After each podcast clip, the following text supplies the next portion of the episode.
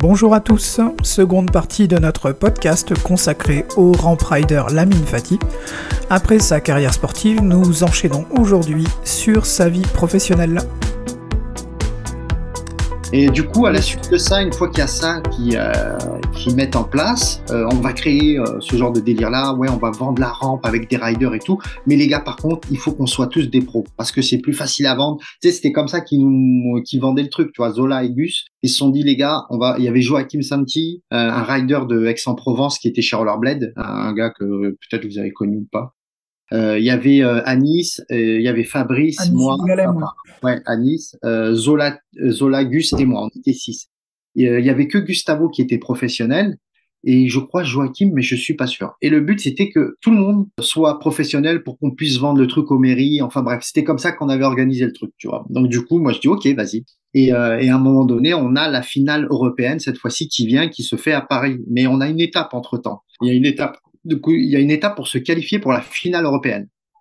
Donc, du coup, je me dis, bon, je suis à la maison. A priori, ça devrait passer en rampe pour moi, tu vois? Donc, c'était ma rampe, tu vois? Donc, du coup, là, je, je ride cette compétition pour se qualifier pour la finale. Je suis même pas qualifié. Et je sais même pas pourquoi je suis pas, qualifié. Tu vois, Zola est qualifié, Fabrice est qualifié, Anis, euh, tout le monde, tu vois? Sauf moi, bizarrement. J'ai été vexé. Je sais pas pourquoi, en fait. Tu sais, je pense que ça devait être l'ego sur le coup qui a dû parler, tu vois? C'est pas grave. Il y avait une autre étape qui était en Italie. Je me suis dit, je vais aller en Italie et je vais aller faire la compète là-bas. Du coup, je pars en Italie et je rejoins Taïd parce que Taïd, à ce moment-là, lui, était déjà en pro là-bas et tout. Je pars avec Dalibor Jazic, euh, un rider street qui roulait, euh, qui roulait à l'époque beaucoup avec Wilfried. On part tous les deux à l'arrache, on prend le train pour aller en Italie et tout. On sait même pas où on va dormir. Moi, j'arrive à squatter avec Taïd dans la chambre euh, et il y avait Thierry et Fabrice l'allemand, Mmh. Allemands. que vous devrez aussi avoir, ça serait top parce que Ouais. c'est hyper euh, hyper cool et tout. Et ces mecs-là qui vont aussi nous, nous héberger une, une soirée et après on va vadrouiller, tu vois, comme ça. Bon, du coup, je m'inscris en rampe et en street. Je me dis, allez, on fait les deux. Non, c'est même pas qu'on fait les deux, c'est moi, je m'inscris en rampe parce que mon but, c'était la rampe. Et il y a Dalibor qui me dit, bah, fais le street avec moi, comme ça, je vais pas être tout seul. Je dis, bah, vas-y, je m'inscris avec toi en, en street et tout. Donc, je- sans prétention, le street, hein. J'y vais, je fais mes runs. Je fais mes deux runs, machin et tout. Une fois que j'ai fini, je pars à la rampe, je fais mes deux runs en rampe et tout, machin. Nous, on devait prendre un train et tout parce que euh, avec Dalibor, euh, il fallait qu'on se grouille et tout. Sauf qu'à un moment donné, euh, moi, j'étais persuadé de pas être sur le podium, tu vois. Je me dis bon, c'est bon, on s'en fout, de toute façon, voilà quoi. Et à un moment donné, t'as les mecs qui m'appellent. Ouais, la mine, t'es sur le podium de la rampe. Donc j'y vais. Donc voilà, je fais deuxième, donc je reçois la médaille et tout, très content, très heureux, ouais, machin, qualifié pour la finale européenne. C'est tout ce que je voulais, en fait, c'est tout ce que je voulais. Donc du coup, voilà, je suis content, on fait la photo, on donne la médaille de Laza, machin et tout et tout.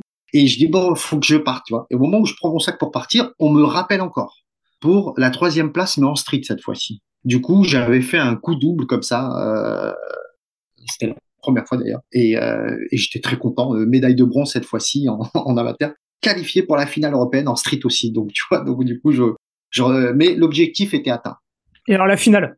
Ah bah après la finale, après euh, on a la finale européenne qui arrive, donc du coup qui se passe à Paris. On a les juges américains qui arrivent avec Azikiwe Anderson, il y a Mac Kopalak, il y a euh, John Julio, euh, Randy Spicer, enfin bref tout tout, de, tout le pointure, euh, tout le gratin euh, américain qui est là. Je crois que Taïg aussi est là pour la finale, mais il regarde. Hein, je, je sais même pas s'il regarde ou il juge, mais il est là en tout cas. Et là, t'as tous les Européens qui sont là, et t'as une grosse pression quand même, parce que là, euh, voilà, t'as la Belgique, t'as la Suisse, t'as euh, les Allemands, t'as l'Espagne, t'as l'Italie, donc des bons riders. Pour être honnête, des bons riders et tout. Et bon, t'es un peu stressé parce que tu dis ah ouais quand même et tout. Je me dis c'est la rampe, c'est la maison, faut y aller. Et là, j'envoie, j'essaie d'envoyer, j'envoie, j'envoie, j'envoie. Tout se passe bien pour moi. Anis euh, finira premier. Moi, je finirai deuxième et on aura euh, Christian Jenny, un rider euh, suisse qui finira troisième et Fabrice qui finira quatrième. Donc voilà, le but était atteint. On passe professionnel et tout. Donc ça, c'était les trucs, les, euh, les, les super. Après, Anis, vu que lui, il a fini premier, donc du coup, lui reçoit la carte pour aller aux X Games. Donc du coup, pour aller aux X Games. Donc lui, il a la carte forcément d'office. Mais nous, on reçoit par contre le titre de l'année d'après Rider Pro. C'était tout un parcours à l'époque pour devenir pro. Attends, vois, il faut, il faut, il faut que tu expliques Ouais, ce que ça veut dire à l'époque Rider Pro. Bah, à l'époque, Rider Pro, c'était que, en fait, tu devais faire des compétitions amateurs, mais euh, après, euh, l'ASA, parce qu'il y avait trois circuits. Il y avait le Nice, NI2S, après, il y avait le ISS, le I2S, et après on avait l'ASA amateur et ASA Pro. Tous les week-ends, tu pouvais partir en compétition.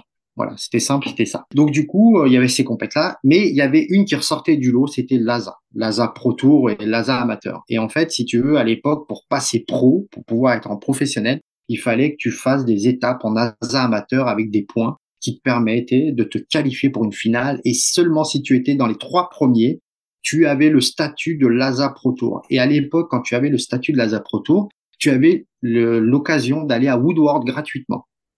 Et c'était ça qui était aussi incroyable. C'est pour ah. ça que. Et tu peux expliquer pour les gens qui connaissent pas Woodward ce que ça représente, ce que c'est Woodward? Alors Woodward, comment l'expliquer comme ça pour les, auditeurs, ça va être compliqué, mais Woodward c'est un grand skatepark qui est énorme, qui a des infrastructures euh, avant-gardistes, j'ai envie de te dire presque, parce que on a euh, du bac à mousse, on a euh, de la rampe sur laquelle tu peux tomber, ça glisse, on a des modules avec de la résine où, euh, où tu peux sauter et tu te fais pas mal. Enfin bref, on a tout un, truc, un complexe sportif dédié pour le sport extrême qui est extraordinaire et qui permet euh, justement à n'importe quel rider, que ça soit en skate, BMX, roller, de progresser ou trottinette même maintenant. Euh. Et voilà, et à l'époque, quand tu avais l'occasion d'y aller, bah, tu étais sûr de rencontrer bah, toutes les stars qu'il y avait de l'époque, donc que ça soit Tony Hawk, Jimmy Bestrick, Matt Hoffman, Dave Mira. Quand tu avais cette carte de professionnel en roller par l'ASA, entre guillemets, eh ben, tu pouvais aller à Lazare, euh, pardon, aller à Woodward et tu demandais, tu envoyais un mail en disant voilà, je vais venir pendant deux semaines et tu avais ta chambre là-bas parce qu'il y avait un chalet pour les pros qui permettait de venir, de dormir et de manger gratuitement en échange de faire des démonstrations ou quelques initiations. C'était euh, le rêve, franchement, à l'époque, c'était euh, c'était de la folie. En termes de d'argent et de sponsoring, qu'est-ce que ça changeait pour toi? Moi, ça changeait rien en fait. C'est-à-dire que moi, j'ai gagné les sous à, aux démos euh, grâce aux démos. Donc je mettais un peu de côté pour partir. Encore une fois, là, on, quand on, là, je reviens en arrière un petit peu euh, par la suite de la, une fois qu'on passe professionnel, tu vois. Donc du coup, il y a que Anis qui va aux X Games parce qu'encore une fois, il a fini premier. Et moi, d'un coup, bah, je reçois une lettre des X Games. Là, c'est un truc euh, de fou parce que je m'y attendais pas. Moi, je reçois une lettre. Je reçois une wildcard en fait. on me donne une wildcard pour participer aux X Games. Là, on est en, en 2001. En fait, moi, je reçois ma lettre en 2000, après la compète, pour participer aux X Games en 2001. Donc, du coup, je reçois ça. Et moi, je suis tout content, tu vois, je, suis super heureux de participer. Donc, euh, tu vois, je calcule pas très bien l'anglais, donc je montre la lettre à Zola. La Zola, il me dit, waouh, mais c'est super et tout, tu vas aux X Games et tout. J'étais trop heureux, je dis, bon, bah, maintenant, c'est bien beau d'aller aux X Games, mais il faut payer pour y aller là-bas parce que, et tout. Donc, du coup, euh, bah, je fais quelques démos, je mets un peu de côté et tout. Tu vois, c'est aussi ça, c'est, j'ai la chance de côtoyer aussi euh, tous les copains et tout bah, celui qui va me prendre en charge avec eux, ça va être Raphaël Sandoz, qui à l'époque était le team manager de Rollerblade, qui va me prendre... Une légende, une légende. Une, légende de dingue, un des mecs euh, qui a fait évoluer la rampe. Euh, il faisait des 540, je crois que c'était le, seul qui faisait des 540 à plus de 2 mètres de hauteur, qui était euh, extraordinaire. Mais il y a toute une génération de rampeurs qui était qui était fou. Hein. On a eu la chance d'avoir des très bons riders comme ça, tu vois. Et tu vois, pour revenir au truc, bah, Anis, il demande à, il demande à Raphaël si moi je peux squatter avec eux parce que euh, j'y vais à l'aveuglette. Hein. Et euh, Raphaël, il dit bah, bien sûr, l'ami, il n'y a pas de problème, tu viens avec nous, tu dors avec nous. Et j'étais dans la chambre avec Thierry Lallemand et, euh, et Anis. Donc du coup, voilà, on squatte, machin et tout. Il y a Gustavo qui nous rejoint là-bas et tout, il squatte en tant que famille, tu vois. Et moi là, je participe à ma première compétition, les X Games. Je crois que ça a été le truc le plus le plus dingue et le plus fou parce que tu arrives aux X Games, bah, les gars, ils te calculent, quoi. Tu vois, ils te donnent, il y a ton nom qui apparaît en gros euh, dans tout le Staples Center de. Euh, ah non, c'était pas le Staples Center, pardon, le stade à Philadelphie, je sais plus comment il s'appelle. Enfin bref, il y a ton nom et tout, machin. On, te donne de la bouffe et tout. Et en plus, à la fin de ça, tu repartais avec 1000 dollars juste pour avoir participé aux, X Games, tu vois. Donc c'était, euh, c'était vraiment la belle vie. Enfin bref, j'arrive sur la rampe, sauf qu'à un moment donné, là, il y a y a un truc qui va arriver, mais euh, ce qui est normal en même temps, c'est que tu as vu, nous, les infrastructures en France, elles étaient euh, en normes. On avait des normes. Je sais pas pourquoi. C'était petit ici.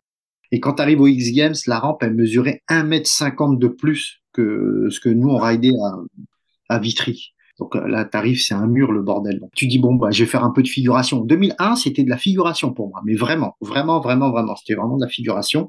Je ride comme je peux tu vois, avec une flip parce que la rampe, euh, elle est grande pour moi. Je vois tous les riders qui la ride, mais les doigts dans le nez. Je me dis, putain, je dois avoir un problème, moi, là-dedans, parce que c'est pas normal. Bref, je ride un peu. Je fais pas un truc de fou, donc je roule normalement, sauf que je finis avant dernier, tu vois. Et le dernier, c'était euh, Jaren Grob. Pas de quoi d'être fier, mais bon, tu vois, c'était euh, Jaren Grob. Et euh, lui finit. Sauf que moi, je finis avant dernier. Je me dis bon, bah voilà, quoi. Les gens ils vont pas me calculer. Il y a le mec de K2 qui vient, Mike Powell. Il me, demande si j'aime bien les, euh, les K2. Je dis mais j'adore. Il me dit ok. Il me dit on se voit demain. Ok. Donc lui, il me voit rouler. Hein, et il voit que voilà, je brille pas plus que ça et tout. Sauf que le lendemain, quand il débarque, il vient avec un contrat. Et là, il me propose mon contrat, mon premier contrat pro de chez K2. Il m'emmène avec lui au parking et là, il me dit serre-toi. Et là, j'ose même pas, tu vois, mais il me dit vas-y prends. Et il me donne un sac, il me donne des rollers qui sont même pas sortis, il me donne des, t-shirts, des casquettes, des machins et tout. Et là, boum. Quand j'arrive, alors que je fais, euh, tu sais, je suis pas qualifié hein, pour la finale, j'arrive, mais j'ai toute la panoplie K2 là, il y a tout le monde qui comprend qu'il se passe un truc. Tu vois, même euh, il me voit, Gustavo me voit, euh, Anis, il, comprend, il me dit, ah, la mine, c'est bien pour toi, c'est top et tout. Pour moi, ça, ça part, tu vois. Ça, c'est une, anecdote qui est assez rigolote. Pendant la finale, juste avant que la finale commence, on me demande de monter sur la rampe. Et on me demande de monter et de faire un double avec Matt Salerno parce que Matt Salerno à l'époque était considéré comme euh, l'un des, plus stylés, des plus prodiges et tout et tout. Et il s'avère que lui et moi, quand on roule, on a presque le même style en fait. On roule quasiment presque pareil. C'est pas voulu, tu vois, c'est vraiment le hasard qui a fait ça.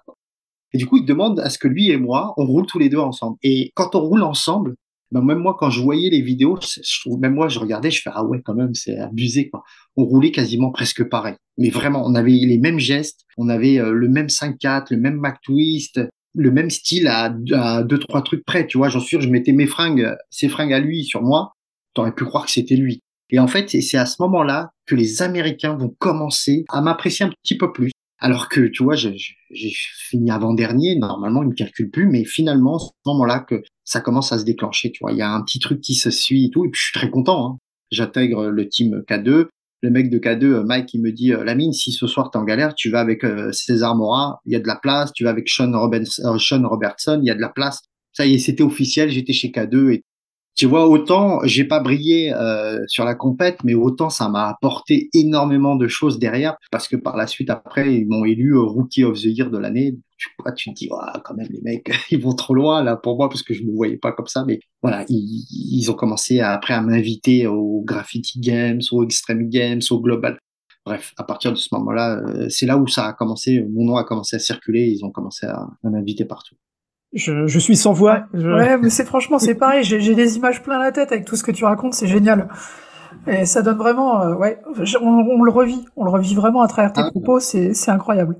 Cette période-là, cette période dorée, elle va durer combien de temps? Clairement, hein, à partir de 2001, quand les Américains vont me prendre avec eux, euh, Mike et tout va me prendre, ça va me durer jusqu'en 2000, ouais, peut-être 2007, 2008 à peu près, tu vois. Après moi, après je reste avec K2, tu vois. Moi, je suis tout le temps avec K2 après. Euh, même si avant j'étais déjà avec K2, mais sans officiellement, tu vois. Euh, K2 me filait des trucs parce que j'adorais K2. Après, c'était naturel chez K2. Ça a duré pas mal de temps. Après, après j'ai eu la chance de faire des shows avec eux, avec K2. J'ai eu la chance de faire des shows pour Laza. J'ai eu la chance de faire des shows pour les X Games, pour promouvoir les X Games dans les autres pays et tout ça c'est ça qui était marrant, quoi, tu vois. C'est encore une fois, pour revenir à ça, c'est que le fait que j'avais pas forcément brillé, j'étais pas qualifié pour la finale, et puis finalement, je me retrouve dans un cercle avec eux, et où, à un moment donné, bah, on t'ouvre les portes, quoi, tu vois, euh, faut le dire clairement, quoi. Est-ce que tu as d'autres marques qui t'ont démarché à l'époque? Non, j'aurais pu rouler sur Rollerblade, sauf que le patin, euh... moi, le, si tu veux, encore une fois, étant issu du quad, quand tu as un patin qui est confortable, tu peux pas aller sur un patin qui te fait mal aux pieds. C'est pas possible. Le plaisir, c'est aussi d'être bien dans ses rollers, quoi. Sinon, si tu mets tes rollers, t'as mal aux pieds au bout d'une session, c'est pas, c'est déjà c'est pas normal. Une bonne paire de rollers pour moi, c'est tu peux rester toute la journée avec et que t'as pas mal aux pieds, tu vois. Donc euh, à deux, c'était c'était les modèles qui se rapprochaient le plus euh, par rapport à leur soft boots qu'ils avaient fait là pour l'époque, qui étaient qui se rapprochaient plus des baskets finalement, tu vois. Donc, euh, K2, ça fait partie. En fait, c'est les premiers à avoir inventé la soft boot, le, le brevet soft boot qui date de 1992, euh, qui d'ailleurs va être beaucoup copié euh, dans les cinq ans qui ont suivi. Et il y a Salomon d'ailleurs qui va batailler euh, après avec K2 pour, pour, ce brevet aux États-Unis. La paternité de ce brevet-là, c'est bien K2. Et Fatih notamment, et même toutes les autres gammes K2, elles sont appuyées là-dessus. Donc oui, tu, Il y a, d'ailleurs, Walid peut-être qui confirmera, il y a eu quand même pas mal de custom à base de K2 sur des quads. Pas trop avec des fatis, avec euh, des K2 euh, mode. ouais, mais parce que, parce que si tu veux, tout le, faut pas oublier, tous les fatis n'étaient pas UFS. Tout ce qui n'était pas UFS, c'était compliqué de, de fallait à moins d'être un forcené, de scier la, la, platine pour en faire. Mais je pense qu'à l'époque, les gens n'osaient pas scier pour abîmer une paire de rollers comme ça. À l'époque, c'était des, euh, t'avais des Fati, des Fati Pro. Il y avait, il y avait les Steel Point Bob ou un truc comme ça. Je sais pas. Qu'est-ce que t'avais? C'était quoi les patins à l'époque? Les Fati ont été la clé de la clé hein, du, du de, de, chez K2 en street. Hein. Ça a été les, vraiment les premiers modèles qu'ils ont euh, vraiment. Après, on a eu les King 55. C'est un autre ah modèle qui est arrivé. Après, on a eu les, euh, ce que tu as dit, les, les, après, il y a eu les Bob, Bob, ouais, après, il y a eu des noms, je, je sais plus trop, mais le concept était le même. Hein. C'était exactement mm. le même que les Fatih et que les King 55. Ça n'a pas changé. En vrai, ils n'ont pas changé, tu vois. C'est, c'est resté les mêmes euh, jusqu'à, euh, après, ils ont sorti des modèles, euh, bah, je sais même pas comment ils s'appellent ces modèles, tu sais, ils ont fait des cadeaux un peu, un peu bizarres d'ailleurs. tu sais, il y avait une barre au milieu de la, de, du spoiler, là. Tu vois, c'est espèce de gros pavé qu'ils avaient sorti, là tu avais une zipette sur ta languette, tu pouvais cacher ton argent dedans et tout, tu vois. Oui, ceux-là, les, les gens, ils les mettaient sur les quads, ceux-là. Ouais, bah forcément, quand K2 il te les envoie, t'es obligé de les mettre. Hein. Tu vas pas dire ah non mais j'aime pas, c'est obligé, tu vois. Et, et, elle pesait une tonne. Euh, je roulais avec, t'avais l'impression que je roulais avec des parpaings euh, sur le sur le truc, mais bon, tant que les envoyer, t'avais pas leur dire non plus, c'est pas bien quoi. K2 de toute façon, ça a été le, mon plus gros sponsor euh, sur lequel avec qui j'ai j'ai on a bossé bien comme il faut quoi. Tu vois. On va bifurquer un petit peu sur les à côté de, de la compétition. On va parler notamment de ton record de hauteur au Guinness Book en 2004. Ouais. ouais tu as fait ça avec Taïk, a priori. Ouais. Est-ce que tu peux nous dire quelques mots dessus?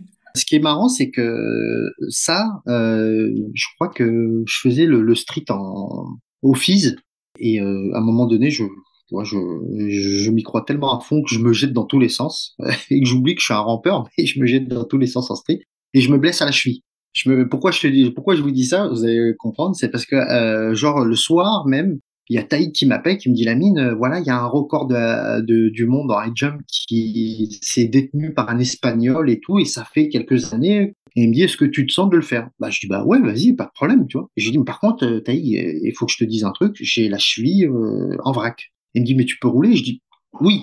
Quand tu mets le roller dedans, oui, mais marcher, tu vas me voir boiter comme un canard, c'est même pas la peine. Mais une fois que j'ai mis mon pied dedans, ça, ça Il me dit, bah vas-y. Ils font le nécessaire pour me faire venir, euh, je sais plus, c'était à Biscarros ou je sais plus, ou un truc comme ça, ou à Villefranche-sur-Mer, tu sais, une, connerie comme ça, une étape comme ça et tout. Et je fais quelques essais, mais tu vois, mes essais, elles étaient catastrophiques, mais vraiment catastrophiques. J'ai eu du mal à passer les, euh, on va dire les, 3 mètres et quelques, parce que j'avais ma cheville qui faisait super mal. Et il y avait le, le, le, le médecin de là-bas qui, qui, me dit, ouais, je vais te faire un truc. Je lui dis, non, non, c'est bon, fais-moi juste un bandage. Clairement, j'avais dit, écoutez, mettez-moi le record directement en live à la télé, je le ferai directement. Et eux, ils avaient peur, tu vois, ils me disaient, mais t'es sûr? Je dis, oui, oui, oui. Parce que je préfère y aller à fond pour une bonne fois pour toutes que de vouloir m'échauffer comme ça et puis de, de, de, m'empirer et tout. Il me dit, ouais, mais tu veux pas? J'ai dit, non, non, faites-moi comme ça et tout. Ok, vas-y, pas de problème et tout. Et ce qui est marrant, c'est qu'à l'époque, je rencontre un gars qui s'appelle Julien Dupont, euh, qui fait du, euh, du, de la moto trial, qui lui va casser sa moto en direct pendant qu'il fait un saut. Enfin bref, euh, c'était un petit big up pour lui que je fais. Et du coup, je mets, je fais mon premier essai. Et le premier essai, il y a Barry White. Je sais pas si ça vous, ça vous rappelez de Barry White, celui qui mettait la, le juge, qui mettait le truc et tout. Il me demande, je dis, bah, mets la barre à 4 mètres. Je sais plus, je, je suis désolé, mais je me rappelle plus du record exactement à quelle hauteur c'était. Ton record à toi ou celui de l'espagnol? Non, le, le, record de l'espagnol et après celui que j'ai voulu faire, je crois. T'as réussi à sauter 4,70 et en off, t'as réussi à faire 4,80. Ah, je crois que t'as raison, en plus c'était ça, c'était ça. Et euh, du coup, euh, je, demande la barre à 4 mètres 50, je crois, un truc comme ça. Pour, être honnête avec vous, hein. quand je me mets en dessous et que je vois le tremplin, je dis ah ouais j'ai abusé là en fait, c'est sûr. Mais vraiment, je me dis, ah ouais, non, là, j'abuse quand même 4 mètres 50 à froid comme ça, le premier saut. Je me dis, bon, bah, vas-y, écoute, on y va, quoi, tu vois. Mais, euh, et puis, Taïd, il me voit que je fais un peu des, grimaces au niveau de la cheville, tu vois. Et il me regarde et me dit, ça va? Je dis, ouais, ouais, écoute, eh, je dis, Taïd, vas-y, on y va. Parce que c'était lui qui expliquait avec Barry White et, euh, et l'autre gars, le présentateur. Et là, boum, je fais mon premier essai et je passe euh, les 4 mètres 50, je ratterris nickel tu vois, encore une fois, tu as le réflexe du la défense Trocadéro, tu vois, donc tu sais comment atterrir sans, sans voilà quoi, tu vois. Et en plus Barry White, il me dit ouais, faut pas mettre la main, faut pas mettre le genou. Et moi je lui dis non mais t'inquiète, ça j'ai l'habitude de, le, le, jump en rigolant, tu vois. Et je fais, je passe euh, ma, ma barre des 4 mètres 50 et trop content. Et euh, Taïk, je le regarde, il me dit, et il me dit c'est bon et tout. Et il me dit vas-y, mets directement la barre au record. Et le record, je sais plus, était de combien euh, Je crois qu'il était de 4,55 ou 4,60, une connerie comme ça. Donc du coup, euh, je dis bah vas-y. Et il met le record. Et du coup, je passe euh, la barre du record. Donc j'égale le record. Donc c'est cool, ils sont contents et tout, machin, nanana. Et là, il demande pour mon troisième essai, qu'est-ce que j'ai envie de faire? Donc je, dis bah vas-y, on met 4,70, tu vois. Et au début, j'ai mis 4,60 pour assurer le coup parce que je, je savais pas, tu vois comme ils te mettent la pression parce que c'est en direct à la télé et il faut que ça aille vite, tu vois, t'as pas le temps de respirer de dire bon toi vas-y euh, laisse-moi le temps, tu vois, c'est vraiment la speed. Et du coup, euh, bah Taïg il me dit bah on met 4,70 et euh, je regarde et encore une fois pareil, tu vois, moi je jauge toujours en me regardant, en me mettant sous la barre et en regardant, tu vois. Et là pareil, je regarde 4,70, je dis putain c'est haut là, c'est haut, je suis pas sûr de les passer. Là j'étais persuadé que j'allais pas passer, tu vois.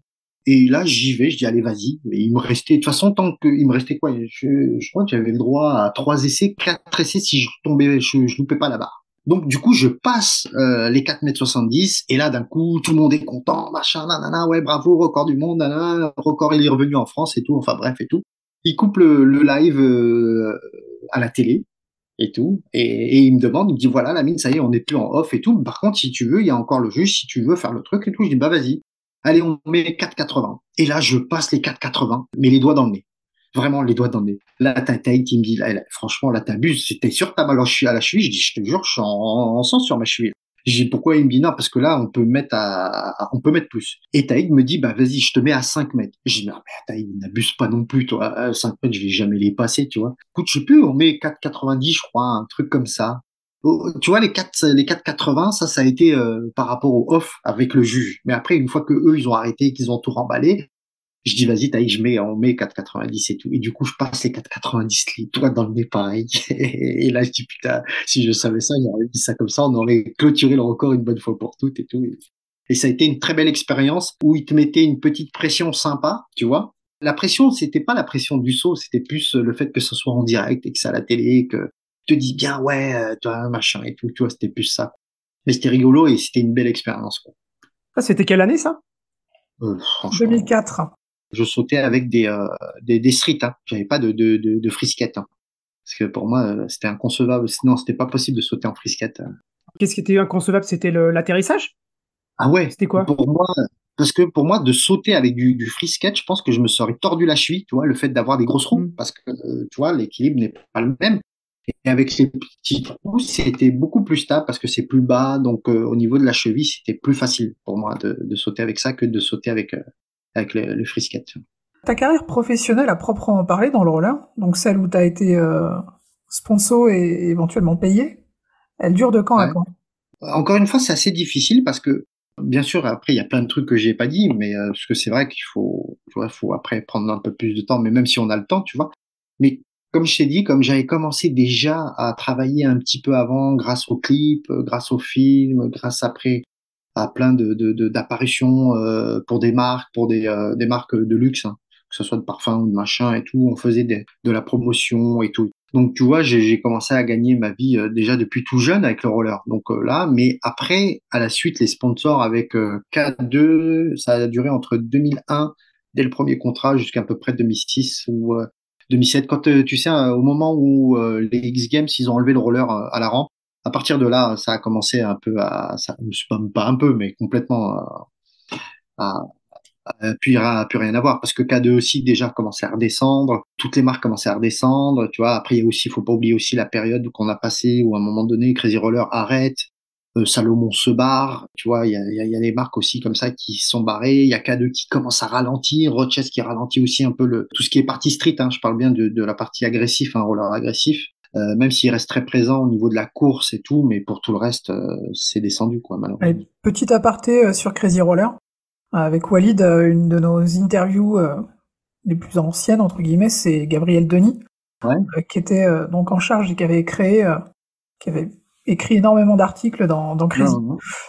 Euh, je sais qu'Walid, il a envie de te poser des questions sur le pro modèle. Euh, les, Ouais, avant, j'ai juste une question que je veux poser. C'est, euh, t'as as beaucoup roulé avec les frères Yazutoko euh, Ouais, j'ai roulé, ouais, bien sûr. Bon, qui roulent encore hein, d'ailleurs. Hein. Ils étaient encore au NL.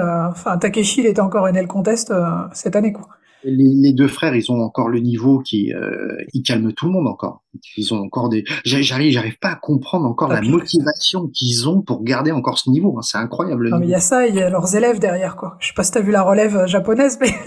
J'ai même pas envie de voir. J'ai vu parce que je les, ai, avais déjà remarqués depuis longtemps. J'ai envie de dire, faut qu'on fasse quelque chose parce que si, ils sont déjà de l'avance, les mecs là. Ils ont déjà de l'avance. Mais tu sais, pour euh, au-delà du roller, ils sont en train de se préparer même en skate et en BMX. Hein ils sont en train de mettre le feu aussi là-dedans, hein, les Japonais. Ils ont, ils arrivent à être euh, assidus dans leur discipline, à se dire on va le faire à fond, on, tu vois, on va le faire à fond.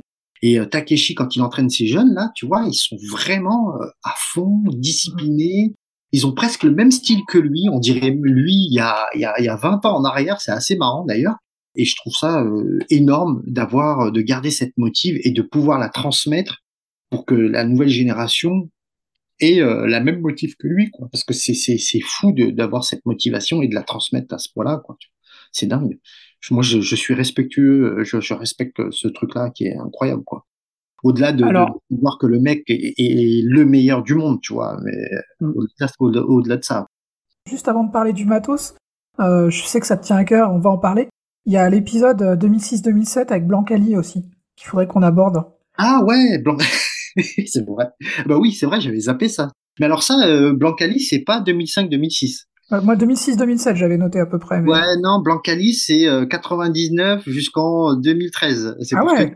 Alors Blancali, pour pour raconter un peu, c'est euh, voilà, c'est une chorégraphe espagnole, danse contemporaine, qui a en 98 a eu euh, les clés euh, de la part de Suren City Dance à l'époque de lui donner les clés pour créer un spectacle autour de euh, la street culture ou la street urbaine, je sais pas comment appeler ça, mais en tout cas pour réunir tout ce qui était hip-hop, jazz et un peu le sport extrême. Et, et justement le, décor de ça, c'est une mini rampe. Et pour, et pour vous raconter l'anecdote, vous allez rigoler on me contacte pour faire un show au début. On me, dit c'est un show en mini ramp. Je dis vas-y, y a pas de problème, moi je suis, euh, je suis OP.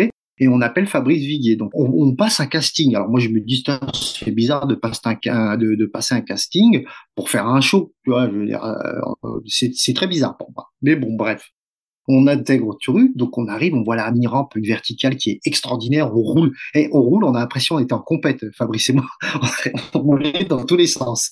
Alors, et la chorégraphe, elle nous dit, ah bah c'est super, vous ridez super bien, et tout, et tout. Et elle jauge, elle est en train de jauger Fabrice et elle me jauge moi, tu vois, elle est en train de regarder et tout. Et à un moment donné, elle me donne un texte à Fabrice et à moi. Elle dit, voilà, vous allez dire ça. Et là, Fabrice et moi, on se regarde, on dit, mais c'est quoi le rapport avec euh, la démo et tout? Parce que moi, dans, nous, dans nos têtes, c'était un show, hein, c'était pas euh, une pièce de théâtre. c'était un show. C'est quoi ce Et du coup, ouais, voilà, mais c'était ça, exactement. Mais c'est quoi ce truc et tout? Et Fabrice, et Fabrice et moi, on commence à péter de rire, on rigole et tout. Et euh, je me dis, ouais, mais quand même, on est dans un théâtre, c'est bizarre. Donc, du coup, je lis les poèmes, mais je le lis, euh, je le lis, comme tu me donnes, tu me dis, tiens, lis ça. Et du coup, je dis, ouais, euh, petite pomme, l'oiseau au bord du pré. Enfin, après, je me rappelle plus du texte, mais c'était ça, quoi. C'était deux conneries, mais sans fond, sans rien, quoi. Puis voilà, ça se passe. Et puis la puis Blanca commence à dire bon bah on, vous rappelle. Et quelques jours après, elle m'appelle, elle me dit oh Lamine, on t'a pris pour faire le show et tout. Je dis ah bah super et tout, génial et tout voilà, ça va être payé tant, intermittent du spectacle, machin et tout. Je dis, ok, vas-y, je fonce et tout. Sauf que quand j'arrive, ma tête, elle est encore pour un show. Je sais pas si vous imaginez, mais moi, dans ma tête, j'y vais pour faire une démonstration. Et là, je me retrouve avec tout le monde. Et là, et là, on parle de théâtre. Et là, on me demande de porter ma voix à parler parce que je dis des, sketchs où je raconte des bêtises. Et, là, je regarde, je dis à Blanca, non, mais ça va pas le faire. Moi, je suis pas venu pour ça. Tu vois, j'ai fait le bec, là, là, quand elle me parlait comme ça, moi, j'étais en train de lui dire, là, je lui parlais comme si j'étais un pro-rider. J'étais pro-rider dans ma tête. Je lui dis, non, mais t'as pas compris, là. Je suis juste venu pour faire un show. Je suis pas venu pour faire guignol, moi, sur la scène ou, ou m'amuser avec vous, mais ça va pas ou quoi?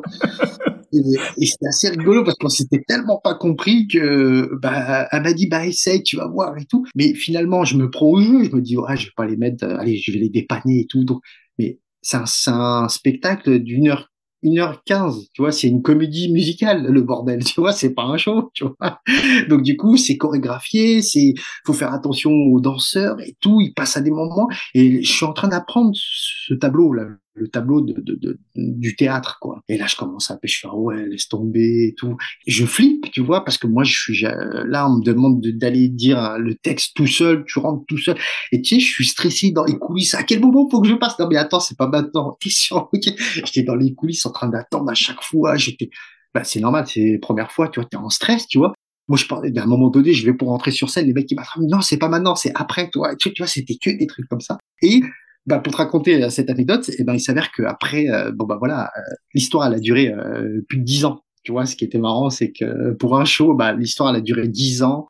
Avec ce spectacle, on a tourné quasi dans le monde. On, est, on a fait tous les grands festivals d'Avignon. on a même joué à Yale, l'université de Yale, de Harvard. On a fait toutes les conneries comme ça et tout et on a reçu euh, le prix du Globe de, de Cristal du meilleur euh, comédie euh, musicale de l'année et tout. une aventure extraordinaire, vraiment extraordinaire, qui a été pour moi incroyable et qui m'a fait un peu sortir de mon de mon train de rider entre guillemets et tout, et d'être là plutôt et de rencontrer d'autres gens et tout. Et j'ai trouvé et j'ai trouvé ça super fun. J'ai adoré. Et puis je me suis retrouvé à dire des sketchs sur scène, alors que je ne pensais jamais faire ça de ma vie, mais j'ai adoré j'ai fait, effectivement, on a fait une grosse digression sur cette partie un peu culturelle. Tu veux nous dire un mot sur Gino, le régisseur? Gino, ah, Gino, c'était euh, le régisseur qui est un acteur en vrai. Hein. Tu sais, c'est quelqu'un qui, qui, est, qui est acteur, qui a fait des pièces de théâtre qui ont cartonné et qui est dans des téléfilms qu'on peut voir sur Netflix en ce moment. Et euh, Gino, c'est euh, c'était le régisseur le, le plus dingue qu'on pouvait voir. Quoi. Tu vois, il était au petit son avec nous moi c'était un peu mon papa tu vois de, de, de scène donc euh, je l'appelle euh, Pops parce qu'on l'appelait Pops. Il y avait euh, Momo Silla après qui nous a rejoint Momo Silla qui était un ancien Rider Street. Ah, bah. ah ouais Momo.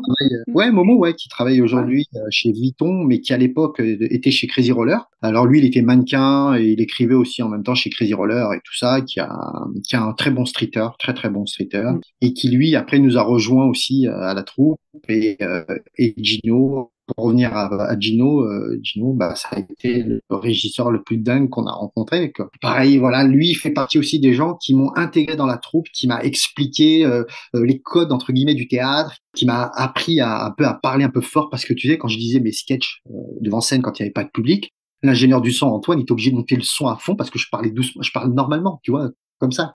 Et, et Gino, il m'apprenait justement à parler fort, à porter, la, voix voilà, apporter la voix pour les gens. Et il me dit, ouais, faut que tu parles au mec qui est tout en haut et tout. Et je dis, ok, ok, ok, ok. Enfin bref, c'était euh, c'était une belle aventure, vraiment une belle aventure. Moi, j'ai envie de revenir sur le matos, hein, parce que quand même, euh, hein, ma question était, on a parlé de K2, des patins, etc. Est-ce que tu as conçu du matos? Ou est-ce que tu as roulé avec du matos qui avait ton propre nom, euh, je sais pas, patin, roue, n'importe, etc. Qu'est-ce que t'as? Bien sûr, on avait, on avait, on avait du matériel, mais après, ça c'est, c'est vrai, c'est marrant parce que j'avais j'avais presque envie de te dire à l'époque c'était normal mais en fait non c'est pas normal. En vrai c'était c'était une habitude de voir euh, de voir ce genre de truc et tout. Euh, j'ai eu la chance d'avoir euh, Alcatrez qui m'a offert mon, mon pro modèle de roue qui est sorti et qui a bien fonctionné et qui s'est bien vendu et j'en suis très content. Et bizarrement ça met de la pression en fait tu vois. T'as un double effet T'as l'effet, waouh, je suis super content, j'ai mon pro modèle, et t'as un effet derrière qui fait, ah, j'espère que ça va se vendre, hein, parce que si ça se vend pas quand même, c'est, euh, c'est, c'est très, euh, c'est très marrant comme effet, tu vois. Il y avait un autre délire aussi où j'ai failli avoir un, un pro modèle chez euh, chez Fila pour le coup, et eux, malheureusement, quand le Covid est, est arrivé, a été a été catastrophique. Je suis dégoûté parce que là, pour le coup, j'ai vraiment bossé sur le modèle dessus tu vois, où là, il y avait le nom et tout, c'était vraiment un bon modèle. Et finalement, après le Covid, les gens m'ont dit, bon, bah, la mine, on n'est plus avec toi chez Fila, et, malheureusement, tous les projets qu'on fait avec toi, tu fais pas partie des gens les plus importants, ce qui était normal en même temps. Chez Fila, quand tu as le Covid, ils, préfèrent virer les gens. Je pas la, la, clé maîtresse de, chez Fila non plus. Hein. Euh, de la partie euh, roller skate, hein, inline skate, pas euh, habillement. Quoi. Pourtant, ce patin que tu nous montrais là, c'est pas, pas un patin de rampe. Le patin trois roues et tout. Non, non, mais il voulait, ça, il voulait faire. quoi, un... frisquette Frisquette, ouais. moi, j'étais parti plus pour vendre un patin frisquette parce que euh, frisquette, c'est euh, c'est pour tout le monde, quoi. Tu vois, c'est pour tout le monde. Et après, euh, la suite de ce patin-là, il aurait été que tu pourrais enlever le, truc et mettre une soul plate en plus avec une platine de street et tout. C'était le, le, but, tu vois. Et malheureusement, bon, bah, c'est pas grave, hein, ça arrive. Hein, c'est comme ça. C'est mal tombé à un moment précis, voilà. Mais ça aurait été sympa aussi, tu vois, de d'avoir ça. Est-ce que tu as pris le train du frisquette à un moment? Finalement le frisket c'était juste euh, le roller qu'on faisait en quad mais version inline quoi globalement.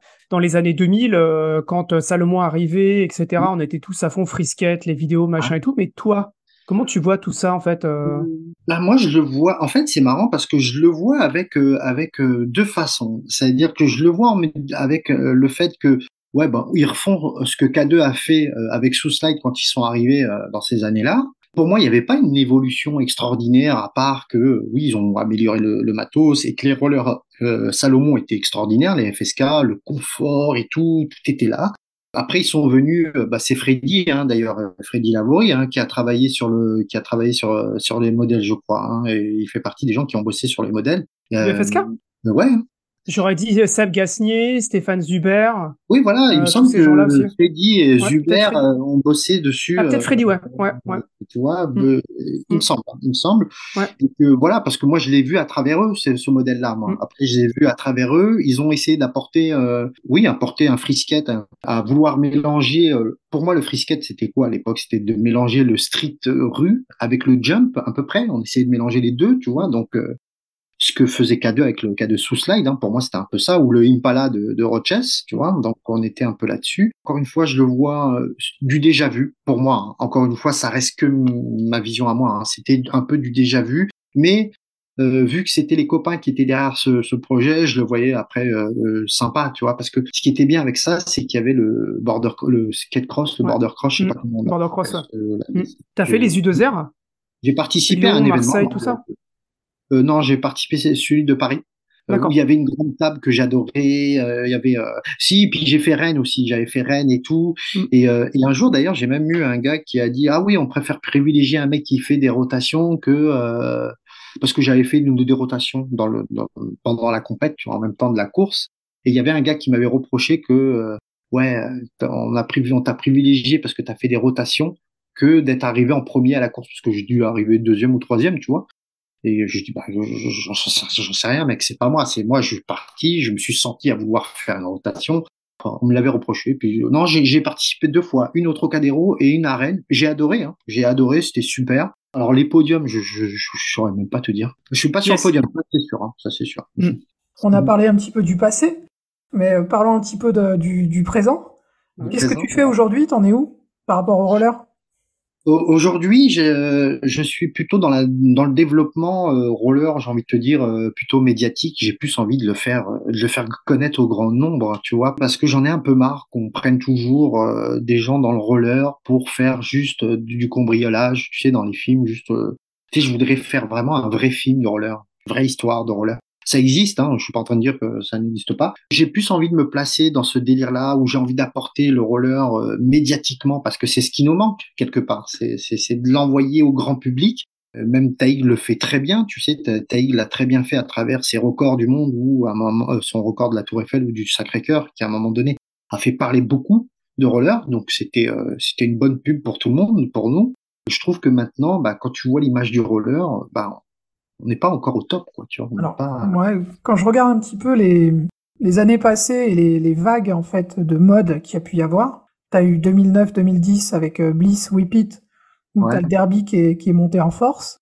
Tu as eu 2016 où il y a eu Soy Luna, mais avec un public un peu différent, qui a pareil, qui a foutu un énorme boost euh, au, roller, mais encore en quad, parce que là c'était pareil, derby quad, Soy Luna quad.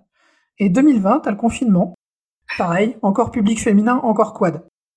Donc, qu'est-ce qu'on voit? Les trois dernières modes, c'est du quad et c'est féminin. Comment, comment tu verrais la suite, toi à ton bah, Après, faut pas oublier qu'on avait eu aussi Rollerball avec Jean Reno, avec euh, l'acteur américain et tout et tout.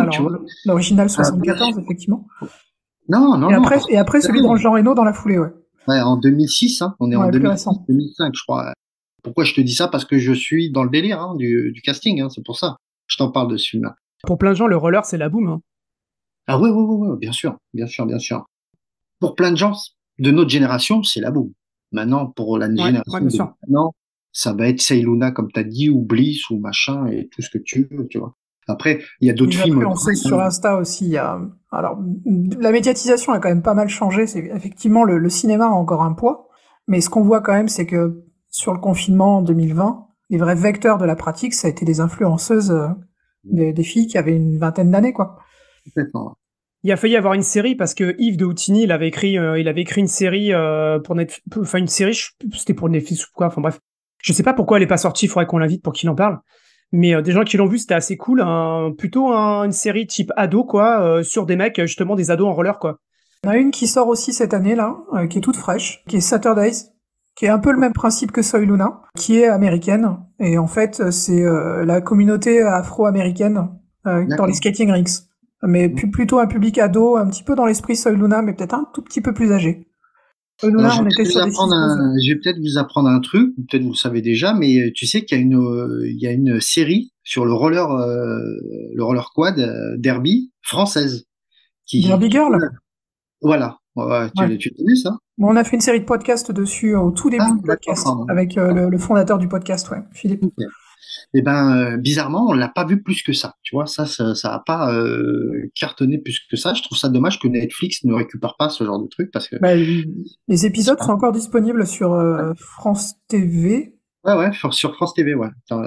Et il y a aussi un autre truc plus sur Netflix qui est sorti sur des équipes de rink femmes en Espagne. J'ai vu, j'ai vu, j'ai vu. Faut être honnête, hein, aujourd'hui le quad, il y a un reboom du quad euh, grâce aux filles. Euh, alors je sais pas si c'est grâce à Bliss, euh, ce film-là, au roller derby, qui a fait qu'après derrière les, les filles du roller derby se sont un peu estampillées vers vers la rampe, vers le, le bol mm. et tout ça. Moi je trouve ça extraordinaire, tu vois, je trouve ça cool. Après, alors moi je suis, j'ai eu une expérience où je suis tombé sur une fille qui m'a raconté que c'est quasiment elle qui avait inventé la discipline, tu vois. Et moi, ça m'a fait rire un petit peu parce que tu as envie de te dire, euh, ouais, faudrait que tu révises un peu tes classiques, ma grande, parce que euh, il y avait quand même des riders avant. Je t'étais même pas né, j'en suis sûr et certain. Parce que pour me dire un truc comme ça, c'est que t'étais pas né. Euh... c'est un peu le seul petit truc que j'ai euh, j'ai eu du mal. Mais bon, après c'est normal, ça arrive. Hein, tu sais, faut apprendre à. Ah, regarder en arrière, mais c'est un petit peu la vocation qu'on a avec Walid d'essayer d'ouvrir un petit peu l'esprit alors c'est peut-être un peu prétentieux de notre part, mais tu vois, de, montrer qu'il y a eu d'autres choses avant. Ce que je disais en off, tu vois, euh, vous faites du très bon boulot et ça demande à, ce que euh, vos podcasts aillent beaucoup plus loin que ça. Ça demande vraiment. Et si vous n'êtes pas là, bah voilà, il y a, qui quoi? Il y a personne. Tu vois euh, je suis pas en train de dénigrer les autres. Hein. Je suis pas en train, je, sais pas, tu vois, mais mais bon, je, toi, quand je te vois, Alex, euh, Walid, je, te connais un petit peu moins, tu vois, même si on a dû se croiser même plusieurs fois, j'en suis sûr, tu vois. Ouais, mais, Roller Park, euh, bon, Alex, toi, je te vois. Pas dans les mêmes... Euh, on, se côtoyait sans se côtoyer, quoi, tu vois. On se, voilà, je pense que nous, on s'est connus, ça doit être à Rennes-sur-Roulette, je pense, ou quelque chose comme ça. Ouais, c'est possible, ouais, c'est possible. Et je me rappelle, tu m'avais même fait une photo avec Kato, tu te rappelles? Oui, tu fait bah ouais, c'est l'interview de Kato, ouais. Je l'ai toujours, celle-là. Tu sais qu'à cause de ça, il y a des gens, ils m'ont dit, ah, mais tu connais bien Kato, toi. Je ne connais pas, le mec. Je connais pas du tout. Et ce qui était vrai, en plus, je le connaissais pas du tout, tu vois. Et il y a des gens, ils m'ont dit, mais c'est ton pote. Je dis, mais non. Il me dit, t'es en photo avec. Je dis, ben, écoute, je sais pas comment on a fait cette photo. Ça a été euh, circonstance. Ah, t'es là, ouais, machin, ouais, bah, Je crois que bah, ça, pareil, ça doit être à Rennes-sur-Roulette ou quelque chose comme ça. On avait croisé ah, euh, et on avait fait l'interview pour euh, l'histoire de Reims pour présenter la marque Rems, mais c'est pareil, ça date de 2004-5 dans ces ouais, ouais, mais ça, j'ai eu, euh, j'ai eu quelqu'un qui m'a dit, ah, t'es chez Rems, je dis pas du tout, et euh, c'était à travers ça, en fait, c'est pour ça qu'on m'a dit ça. C'était marrant, c'était marrant, tu vois. Je dis, tu vois, comme quoi, le taf que tu fais, ça, ça porte ses fruits, quoi. c'est vrai que j'ai fait, on a fait une petite digression, là. Vas-y, Walid, recadre.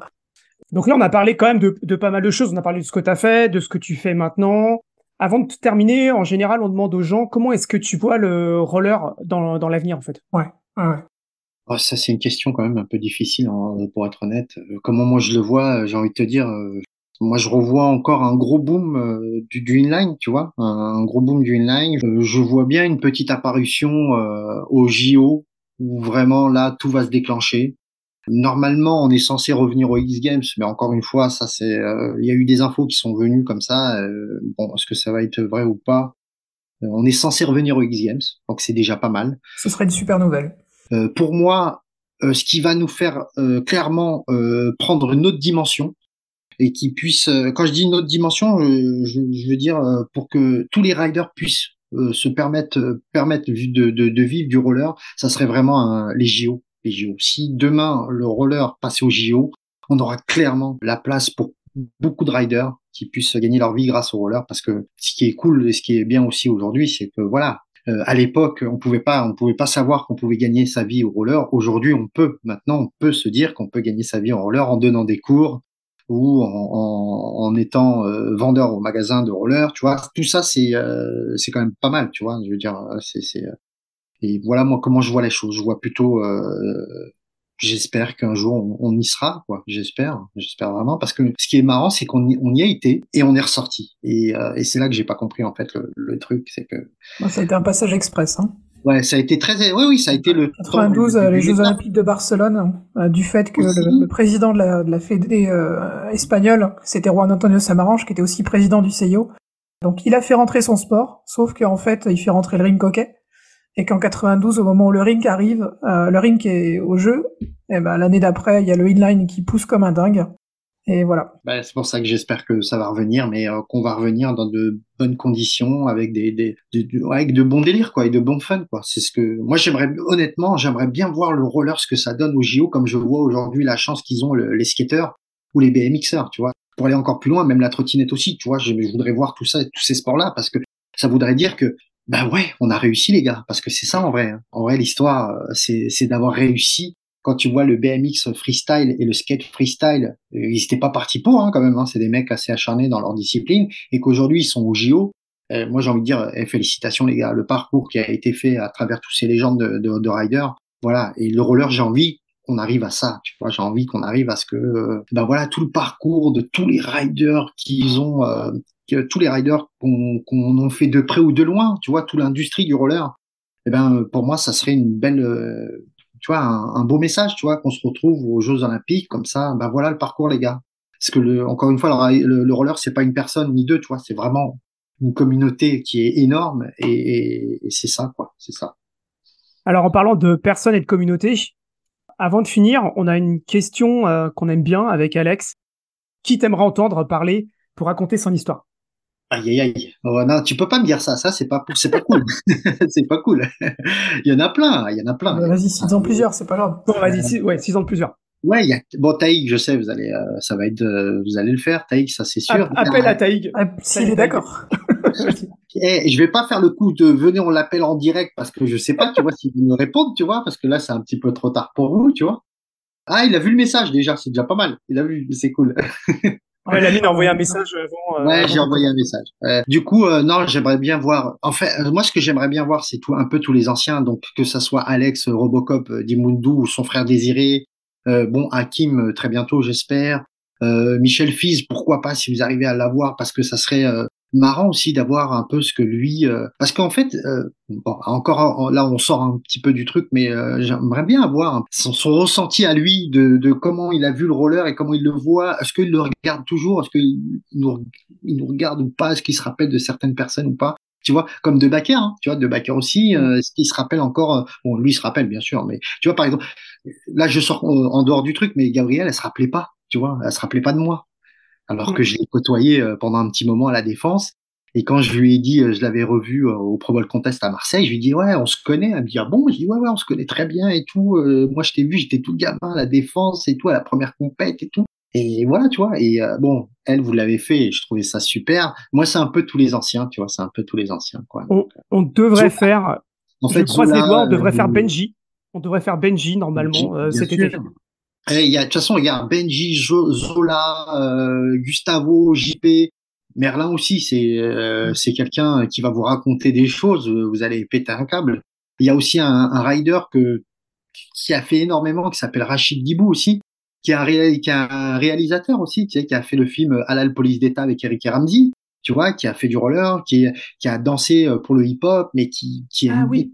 Et, tu vois, tu vois, il a fait beaucoup de choses. Il y a aussi Mousse, David, tous les tous ces anciens là, Tariq aussi, tu vois, Ben, le petit Ben l'Indien qu'on appelait Ben mm. l'Indien, qui est un ouais, ben euh, mm. C'est toute cette cette euh, cette génération.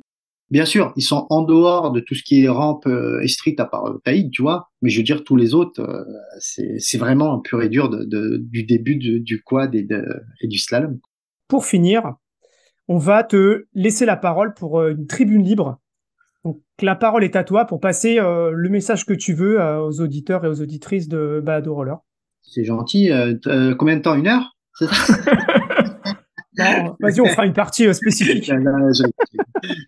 non, mais encore une fois, moi, je pense que voilà, déjà vous, le travail que vous faites, il est extraordinaire et je pense que euh, c'est le plus important, c'est déjà de, vous, de vous remercier pour ça parce que franchement, sans vous, encore une fois, bah, il y aurait pas de podcast sur le sur le roller tout court, tu vois, et, euh, je trouve ça super fun. Et franchement, euh, le mot de la fin pour moi, ça va être de vous remercier et de continuer à fond sur votre podcast et le soutien, euh, pour moi, il est à fond derrière vous parce que c'est extraordinaire le taf que vous faites. Vous prenez le temps de discuter avec les gens, vous prenez le temps d'écouter, après derrière de faire le, montage et de le poster et tout. Et euh, moi, c'est ça le mot de la fin. C'est merci beaucoup à vous, euh, félicitations, bravo. Ça fait plaisir, moi ça me fait plaisir en tout cas. Et puis en plus, vous êtes des anciens et ça c'est encore un autre niveau encore, tu vois, parce que quand on parle d'anciens et qu'on on a à peu près les mêmes codes, donc ça c'est ça qui est fun et qui est cool et on sait de quoi on parle quand on parle de la défense ou du Trocadéro, etc. Donc du coup, encore une fois, merci beaucoup et, euh, bravo à tous les deux parce que c'est un sacré taf. Euh, merci de nous l'avoir dédié, en tout cas c'est cool. Euh, on fait à peu près tous les trois la même pointure, à peu près tous les trois la même taille, on a à peu près tous les trois le même âge. c'est vrai, c'est vrai. T'as quel âge, Walid? 45. Et moi, 44 et bientôt 45. Ah, bah ouais, tu vois, moi, j'essaie de vous rattraper. Hein. J'en profite parce que euh, c'est vrai que euh, de temps en temps on explique un peu les motivations. Euh, les motivations, elles sont, elles sont multiples.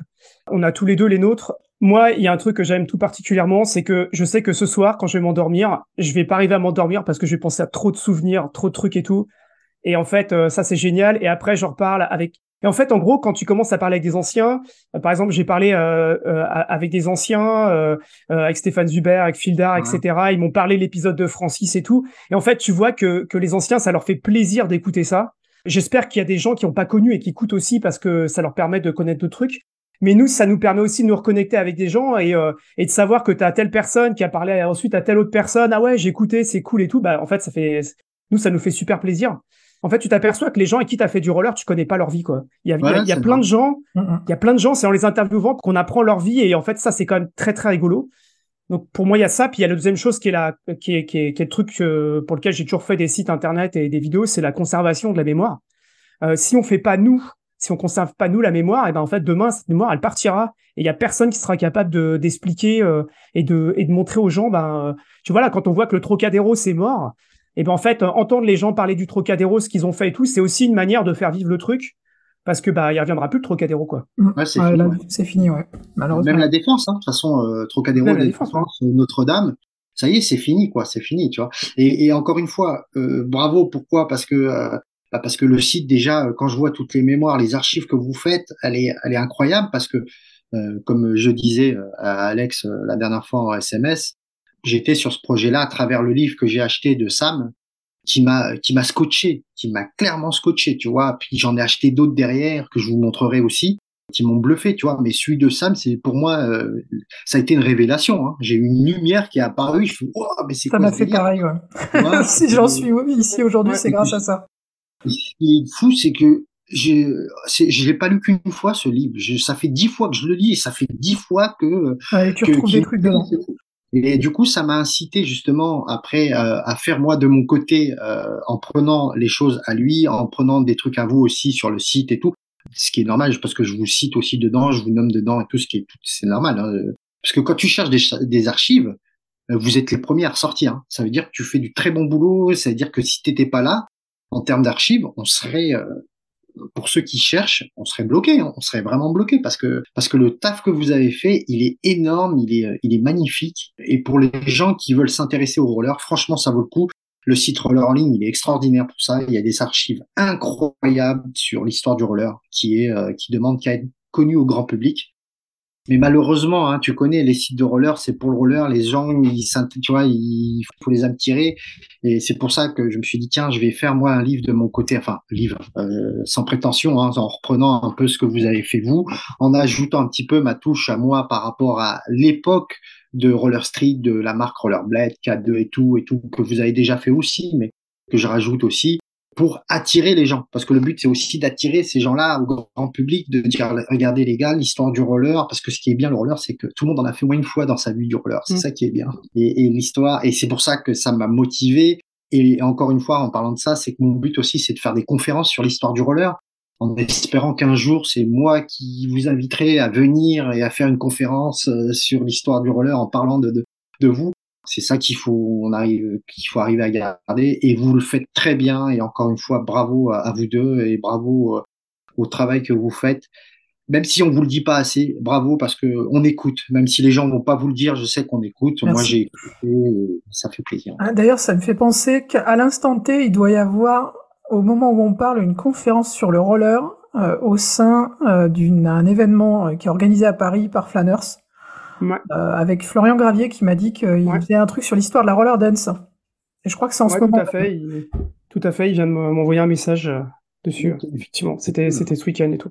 C'est dommage. Voilà. On n'ait pas ces infos euh, plus tôt pour réunir tout le monde parce que c'est bien de réunir tout le monde, tu vois. Moi, si demain je fais un événement comme ça, je fais appel à tout le monde, tout le monde, tout le monde vient. Euh, et je veux dire, le but c'est que voilà, en plus ça se permet de, de, revoir un peu tout le monde et tout, tu vois c'est euh, c'est incroyable, non? Mais tant mieux. Écoute, tant mieux. Mm. C'est le mot de la fin. On va se quitter là. Très content. C'était vraiment super. Lamine, merci beaucoup. Merci à vous, euh, merci Olive et merci Alex en tout cas. Ouais, merci pour toutes les images que tu as pu amener là dans, dans mon esprit. Franchement, il y a, y a un moment, j'étais sur les patins aux États-Unis, c'était génial. Ouais, moi aussi là, c'était j'étais parti loin. Pour nos auditrices et nos auditeurs, euh, comme à chaque fois, n'hésitez pas si ça vous a plu, à en parler autour de vous. N'hésitez pas à partager, N'hésitez pas à mettre un commentaire euh, sur le site de Roller en ligne ou sur les plateformes de streaming. Le podcast, il est disponible sur toutes les, toutes les plateformes de streaming.